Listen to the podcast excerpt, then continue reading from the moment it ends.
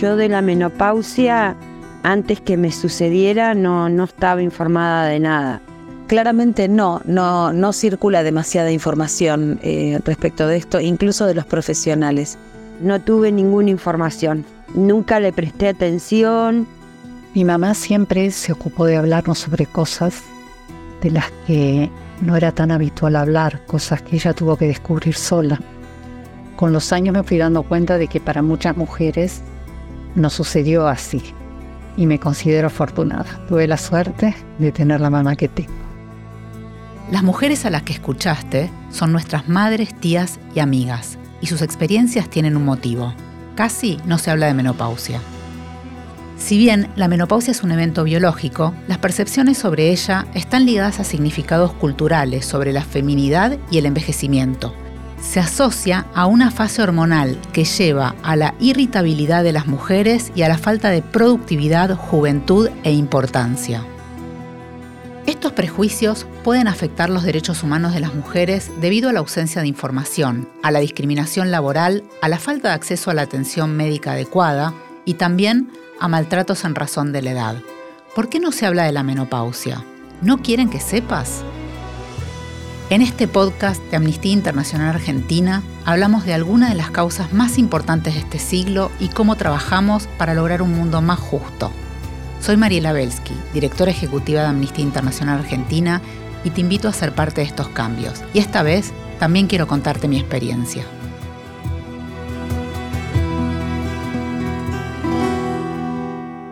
Uno de los primeros problemas que aparecen con la menopausia es la enorme cantidad de síntomas que podemos sentir, además de que no siempre llega a la misma edad.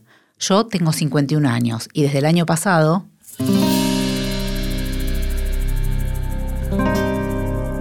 Cuando me estaba por indisponer, la semana anterior, a la noche cuando dormía, era como si me hubiera dado una ducha en el baño. Me despertaba empapada, tipo literalmente empapada, empapada, empapada. Y así varios meses, siempre que me estaba por indisponer, nada más. Yo todavía no tengo esos calores que se tienen así de repente en cualquier momento del día. No sé si los voy a tener porque cada, cada persona tiene su propia experiencia. A mí la menopausia me vino temprana, me vino a los 47 años. Había empezado a menstruar a los eh, casi 16 y eh, había como un mito, que evidentemente era un mito, que decía que cuanto más tarde menstruabas, más tarde dejabas de menstruar. No fue así tengo 65 años y los primeros síntomas de mi menopausia eh, fueron a los 50 años, que empecé a tener eh, menstruaciones irregulares y de forma abundante y me sentía mal porque no dejaba de ser algo que no, me dejaba transitar eh, mis cosas, mis tareas en forma habitual. Tengo 55 años y yo a los 38, 39 años empecé a tener eh, distanciamientos de la menstruación. Me acerco a mi ginecólogo, me hace los estudios y me dice que estoy en la premenopausia. Empecé con la menstruación que por ahí no me venía un mes o dos meses, o por tres meses, creo que hasta seis meses fue y después me volvió a venir. Y después, eh, a los 48 más o menos, fue, empecé con los calores insoportables. Y los calores te hacen estar de mal humor, no crees que nadie te toque, ni que te miren, ni nada. No recuerdo haber tenido síntomas durante la perimenopausia. Eh, no tuve alteraciones o irregularidades en el ciclo menstrual, simplemente un mes, alrededor de los 51 años, se interrumpió y, no volvió más. Como a los 43 más o menos, empecé a sentir este, más ansiedad, ya cada vez más alejada mi menstruación, eh, empecé a sentir pequeños calores distanciados, de noche no los tenía, era de día que sentía un calor en, en mi pecho, como que desde el pecho hacia arriba me venía un calor y una transpiración. Me acerco otra vez a mi ginecólogo y me dice que bueno, que es lo, el tema de la menopausia. A veces dolores de cabeza, em, bastantes, em, dolores de cuerpo. Bueno, te cambia mucho el cuerpo, es, como un nuevo envase. Creo que también te irritas más, más de lo, de lo aceptable, tenés menos paciencia y después mareos, o sea, te, te mareás.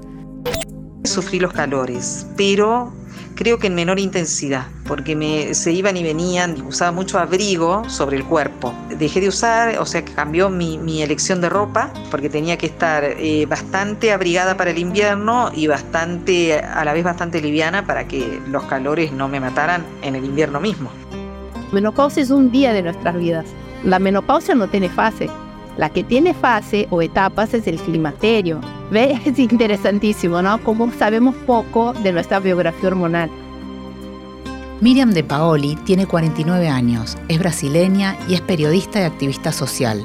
Y también es cofundadora de No Pausa, una organización latinoamericana dedicada a informar, visibilizar y generar soluciones para el climaterio y la menopausia.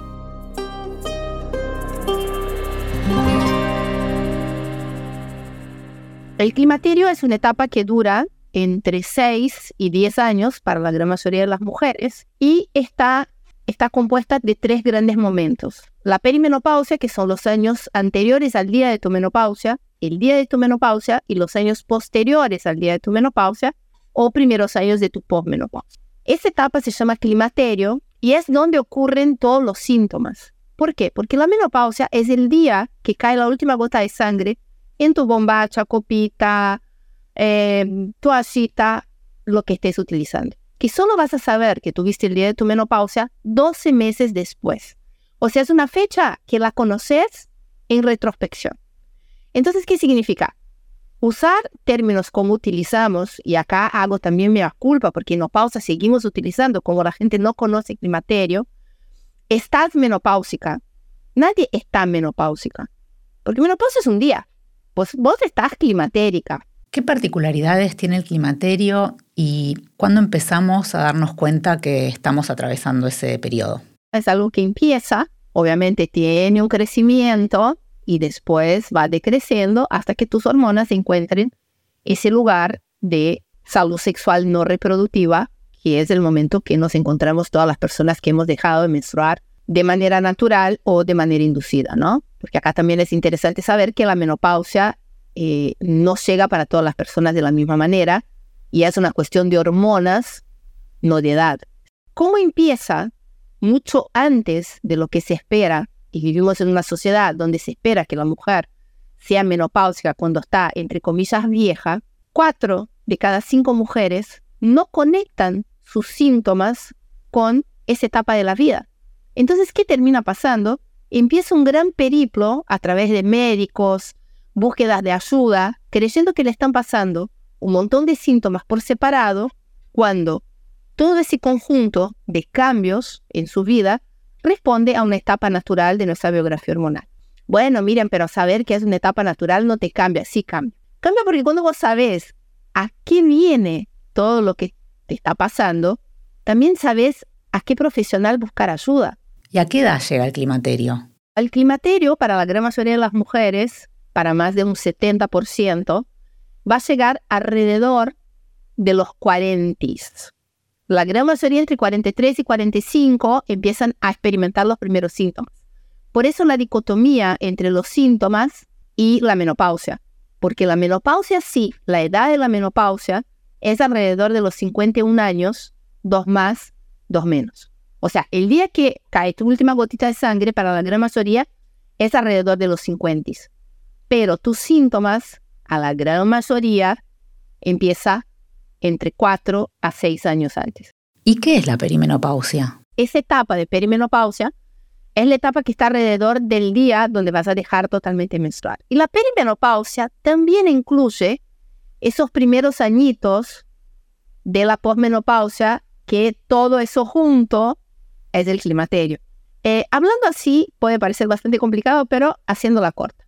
Climaterio, una etapa de alrededor de entre 6 y 10 años, que va a llegar a todas. Empieza mucho antes de lo que imaginábamos cuando empiezan nuestros primeros síntomas. Eso para la gran mayoría entre 43, 45, 46 años. El día de la menopausia alrededor de los 50, dos más, dos menos. Y los primeros dos o tres años después de tu menopausia también hacen parte del climaterio porque tus hormonas están ahí como calibrándose para que tu cuerpo entienda que ya dejó su etapa fértil hacia atrás. Miriam, ¿por qué decidiste cofundar No Pausa? No Pausa nace porque yo creí que estaba desarrollando demencia senil y estaba solamente entrando en perimenopausia. Y sería bastante gracioso si fuera una anécdota que solo me hubiera pasado a mí, pero historias parecidas a las mías son centenas de miles. Y no son millones porque la gran mayoría de las mujeres todavía no conecta lo que les sucede con esa etapa natural de la vida. La subrepresentación de las mujeres en los estudios médicos, la falta de investigación y la exclusión en los programas de medicina llevan a que las personas menopáusicas no cuenten con la información necesaria para detectar sus síntomas y pedir ayuda. Lo más claro es el caso de Oprah Winfrey. Ella comenzó a tener problemas en el corazón, fue un cardiólogo, hizo un tratamiento y luego, cuando una amiga le compartió información sobre menopausia, advirtió que en realidad sus síntomas se debían a eso. Entonces, si los médicos de Oprah no lo identificaron correctamente, ¿qué nos queda el resto? No me afectó dejar de menstruar, tampoco me alegró como pensé que me iba a alegrar. Viste que cuando uno menstrua dice, ¿cuándo dejaré de menstruar? que la toallita, que la no sé qué, que te mancha la ropa, que se mancha la sábana, que se. Bueno, de todo eso me despedí, cada tanto lo recuerdo, ¿viste? Es como, no sé si eso tiene que ver con la nostalgia, pero es como que recuerdo la sensación, lo que tiene que ver con la relación de pareja, todo bien. No me afectó la libido en mi caso, pero bueno, no sé qué parte del proceso estoy yo, ¿no? Empecé a tener los trastornos de sueño que hasta el día de hoy no pude nunca regularizarlo. Probé medicinas alternativas, probé todo lo que se te pueda ocurrir, que tuve que acudir a mi médico y tengo que tomar medicación para dormir, porque yo me lo banqué esto durante 7, 8 años y ya mi mente y mi cuerpo no daba más no tenía un buen descanso, andaba muy nerviosa, toda consecuencia de no dormir bien. Se seca el pelo, se seca la piel. Miriam, ¿cuáles son los síntomas más frecuentes del climaterio? Según la medicina, durante el climaterio menopausia, nosotras podemos llegar a tener hasta 34 síntomas, exactamente así como estás escuchando. Y hay estudios eh, que nombran hasta 48 pero tranquiles, no, no es que vamos a tener todos esos síntomas al mismo tiempo. Pero es interesante también para dar un poco de marco, para entender que el climaterio menopausia es mucho más que solamente sofocos y bajada en deseo sexual y resequedad vaginal. Entonces, eh, estamos hablando que hay ocho síntomas de todos esos que la gran mayoría de las personas lo tienen. Esos son insomnio, aumento de peso, más que aumento de peso, acá quiero ser bastante específica, es un cambio en la distribución de la grasa corporal. Dejamos de que la grasa esté muy acumulada en las caderas y pase a acumularse más en la región abdominal, la famosa pancita de la menopausia. Tenemos los temas cognitivos, ¿no? donde está la niebla mental, eh, los olvidos, eh, tenemos los cambios de humor, tenemos todo lo que tiene que ver con la esfera sexual, una bajada en la libido para muchas personas, Quizás muchas veces empezamos a tener otros tiempos para llegar al orgasmo. Tenemos todo lo que tiene que ver con la cuestión de la resequedad, no solo de las mucosas, pero también de la piel. Y todos los cambios en eh, pelo, uñas, eh, y que van un poco más a una esfera que la gran mayoría dice que está más dentro de lo estético, pero que tiene bastante impacto, ¿no? Imagínate todo eso junto y la gran mayoría de nosotras no sabe a qué se debe. ¿Por qué? Porque como habíamos hablado antes, la gran mayoría de nosotras no relaciona esos síntomas con el climaterio. ¿Por qué? Porque esperemos, esperamos que la menopausia sea algo de una persona vieja. Hoy con una mujer alrededor de sus 45, 46, 43, cada cuerpo es un cuerpo, se mira en el espejo y empieza a tener esos síntomas, no relaciona una cosa con la otra. Entonces acá viene la buena noticia. Ninguno de esos síntomas es inhabilitante excepto un 5% de nosotras que atravesamos esa etapa, el otro 95% puede manejar esos síntomas sin que tenga un altísimo impacto en su calidad de vida. Pero acá viene el tema, necesitas entender a qué se deben esos síntomas para también tomar cartas en el asunto. ¿Y qué es lo que pasa con la sexualidad? Qué buena pregunta, ¿no? Primero porque nosotros eh, como sociedad estamos muy acostumbrados a no hablar de salud sexual no reproductiva. Entonces no es que hablamos mucho de lo que pasa con la sexualidad a partir del climaterio menopausia. Sí hay en, el inconsciente colectivo la idea de que al terminar la reproducción la mujer deja de tener eh, un rol dentro de la sexualidad. Gran equivocación. Lo que sí cambia, y eso sí es real, son los tiempos de la respuesta sexual. La gran mayoría de las personas nota, por ejemplo, y te puedo hablar tranquilamente también en primera persona, es que tus tiempos cambian. Lo que antes vos tardabas quizás 15, 20 minutos para estar todo motor, ahora necesitas un poco más de tiempo. Quizás los tiempos para alcanzar el clímax, el orgasmo, también hayan cambiado. Entonces, lo que también tenemos que empezar como sociedad a replantear son para mí dos puntos fundamentales. Primero, la sexualidad es una construcción.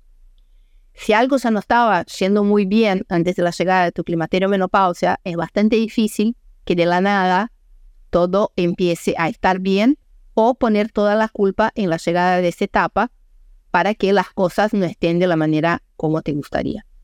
Y segundo y más importante, toda nueva etapa viene de la mano de cambios. La sexualidad que ejercíamos a los 20 no es igual a de los 30, que no es igual a de los 40, que obviamente no va a ser igual a de los 50.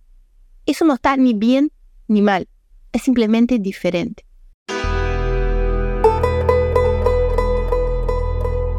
No he sentido alguna diferencia que recuerde notoria. Mirta Busnelli no necesita demasiadas presentaciones porque es una de las actrices más destacadas de la Argentina. Creo que así como la mujer fue durante siglos y todavía no es un ser subalterno vivido como inferior al hombre. De esa misma manera, tanto la menstruación como la menopausia eran motivo de burlas o de alguien, la menopausia de alguien que no sirve más para nada, como si fuera una mercancía, un objeto, un, algo que tiene su utilidad y después se tira. Lo que dice Mirta es verdad. De una encuesta hecha en el Reino Unido, surge que el 20% de las mujeres sufrieron maltratos o burlas por las manifestaciones de los síntomas del climaterio. Otro estudio del mismo país revela que en el 2019, 900.000 empleadas dejaron sus trabajos por síntomas de la menopausia. Incluso hay empresas que han dictado políticas discriminatorias en los ámbitos laborales. Una compañía aérea impuso como límite de edad para ser azafata 32 años por los cambios que viven las mujeres entre los 38 a 50 años y que afectan su desempeño laboral. Pero no todas son malas noticias. Y eso está cambiando, ya ha cambiado mucho, eso produce mucha alegría. Y además de la educación, los padres hablan con los hijos, los hijos en la escuela hablan, por eso es tan importante la educación sexual integral, cosa que no existía en la época en que yo era chica, y esa sensación de soledad con lo que me iba pasando, con la extrañeza de lo que te va pasando, no, no la deseo a nadie. Por suerte, las niñas y jóvenes y adolescentes tienen la posibilidad de vivir su sexualidad de otra manera. Y las mujeres cuando llegamos a la menopausia también. Y cuando son más grandes y más viejas también. El placer sexual toma otras formas, pero siempre se puede disfrutar de estar vivo. Al contrario de lo que le sucede a muchas mujeres, Mirta llegó a la menopausia con información. Y las cosas que leía todas estaban en función de, no convertir a, ese hecho en una etapa ya de, esterilidad general, digamos, como el signo de una decadencia. Así que mm, no fue grave, pero siempre bueno, uno en algún lugar quiere todo. Que no me haya pasado nada grave y, nada tan doloroso, pero es una función que ya no va a existir más. Es una de las tantas cosas y de las etapas de la vida. La situación había sido distinta cuando comenzó a menstruar. Ahí sí yo no sabía, no sabía casi nada. Y también lo viví en soledad, cosa que mm, con la menopausia fue distinto y lo podía compartir con amigas, estaban viviendo lo mismo. Creo que es muy importante el poder hablar y compartir con otras personas que le está pasando lo mismo y por supuesto con los médicos que saben de este tema y que, que te pueden este, despejar algunos fantasmas. Miriam, ¿nos contarías cómo es el trato de los profesionales de la salud con las mujeres que atravesan el climaterio? ¿Crees que están preparados para atenderlas bien? Solo el 20% de los médicos se siente cómodos de hablar de climaterio menopausia con sus pacientes. Porque la gran mayoría dice que no saben cómo tocar en el tema porque tienen miedo de que la paciente se ofenda. De nuevo, cruzado por el etarismo, ¿no? Porque como menopausia y climaterio siempre estuvo eh, relacionado con personas viejas, entonces el médico dice que, el médico, la médica, los profesionales de la salud dicen que no saben cómo tocar el tema. Segundo, climaterio menopausia es una subespecialización de la ginecología. Aparte de eso.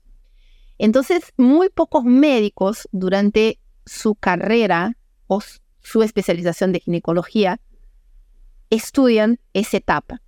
Pero antes eso hacía sentido, pero con la inversión de la pirámide poblacional, ya hay más personas de más de 60 años que niños de menos de 5. Vamos a tener que cambiar eso rápidamente. Por ejemplo, en países como Uruguay, donde nosotras llevamos a cabo un estudio, en 2030 va a haber más mujeres de 50 años que niñas de 15. Va a ser más necesario médicos especializados en climaterio menopausia que médicos o médicas especializados en pubertad, pero nadie habla de ese tema. Entonces, por eso acá es muy importante que todos nosotros como sociedad, todas nosotras como personas menstruantes, empecemos a mirar a ese tercio de nuestra vida. ¿Por qué? Porque estamos viviendo más, porque estamos viviendo mejor, pero para lograr mantener esa calidad necesitamos información. Y en ese momento todavía no la tenemos. El Comité para la Eliminación de la Discriminación contra la Mujer destacó que las afecciones relacionadas con la menopausia tienden a pasarse por alto en la investigación y en los estudios académicos. Según un informe de la Universidad John Hopkins, solo el 20% de los programas de residencia de las facultades de medicina de Estados Unidos cuentan con un plan de estudio formal sobre la menopausia. Acá en Argentina tenemos la Asociación Argentina para el Estudio del Climaterio, AAPEC, eh, y si a ustedes les interesa conocer quiénes son los profesionales, lo pueden conseguir en la página de la APEC o en la página de Menopausa. Tenemos ahí el listado de profesionales especializados en climaterio y menopausia. Y quizás ustedes se estén preguntando, pero un ginecólogo normal, ¿no? ¿No me puede ayudar? Sí, te puede ayudar. Pero muchas veces una persona especializada en esa etapa te va a poder dar las indicaciones como mucho más asertivamente y vas a conseguir quizás una solución para tus síntomas, ya que los tenés, de forma más rápida. Vos diste algunos números. ¿Existen estadísticas en Argentina relacionadas con el climaterio y la menopausia? El gran tema es que todavía los números y los grandes estudios sobre climaterio y menopausia, su impacto en la vida de las personas, cómo las personas dejan de menstruar, de qué manera y todo eso, Casi siempre los números que nosotros manejamos en Pausa tienen que ver con el norte global. ¿Por qué? Porque casi no hay estudios latinoamericanos sobre ese tema.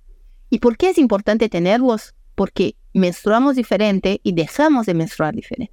En Pausa tenemos una iniciativa que es el primer observatorio latinoamericano del climaterio menopausia, que llevamos encuestas sobre la temática y les invitamos a no solo entrar en nuestra página web y mirar nuestros reportes, pero también apoyarnos a seguir consiguiendo más información para poder seguir concientizando sobre esta temática. ¿Y por qué no se habla más de climaterio y menopausia? Hemos cruzado 20% prácticamente del siglo XXI y seguimos hablando de climaterio y menopausia como mitad del siglo pasado. El tema es así. Primero que eh, la salud sexual no reproductiva nunca importó mucho porque también nunca vivimos tanto. Tenemos también que entender que la pirámide generacional está cambiando. Cada vez hay más personas activas viviendo por más tiempo. En 1945 en Argentina, la expectativa media de vida de una mujer era de 59 años. O sea que vivíamos alrededor de dos o tres años después del día de nuestra menopausia, que era alrededor de los 57. Eso también es otro cambio, ¿no? Estamos entrando en nuestra menopausia cada vez antes.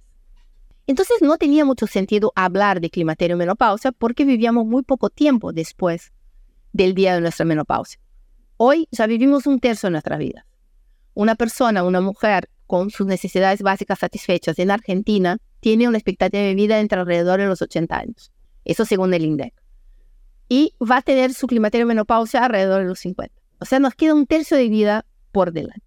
Entonces, ¿cuál es el problema? Todavía no hemos logrado poner en Hacienda la necesidad urgente, gracias a esos cambios, de que hablemos de climaterio y menopausia. Que empecemos a entender también que las personas que están atravesando esa etapa ya tienen otro rol en la sociedad. Este nuevo rol en la sociedad tiene un correlato con lo laboral. ¿Hay iniciativas para acompañar en ese ámbito a las mujeres que atraviesan el climaterio? Hace más o menos unos seis años eh, obviamente estamos hablando del norte global, ¿no? que tiene mayores impactos, pero ya empezamos a ver acá en Latinoamérica y ya les voy a contar dónde, cómo y cuándo. Iniciativas que se llevan a cabo en el lugar de trabajo para contemplar el climaterio menopausia dentro de los beneficios y de la atención que las personas menstruantes necesitan mientras están desarrollando su, su carrera. Eh, por ejemplo, en Inglaterra, que es el país que lleva la bandera de todas las grandes iniciativas de relación a climaterio y menopausia. Más del 60% de empresas con más de 2.000 eh, empleados tienen políticas de climaterio y menopausia para su personal. Y ahora, acá en Latinoamérica, estamos empezando a hablar de menopausia y trabajo.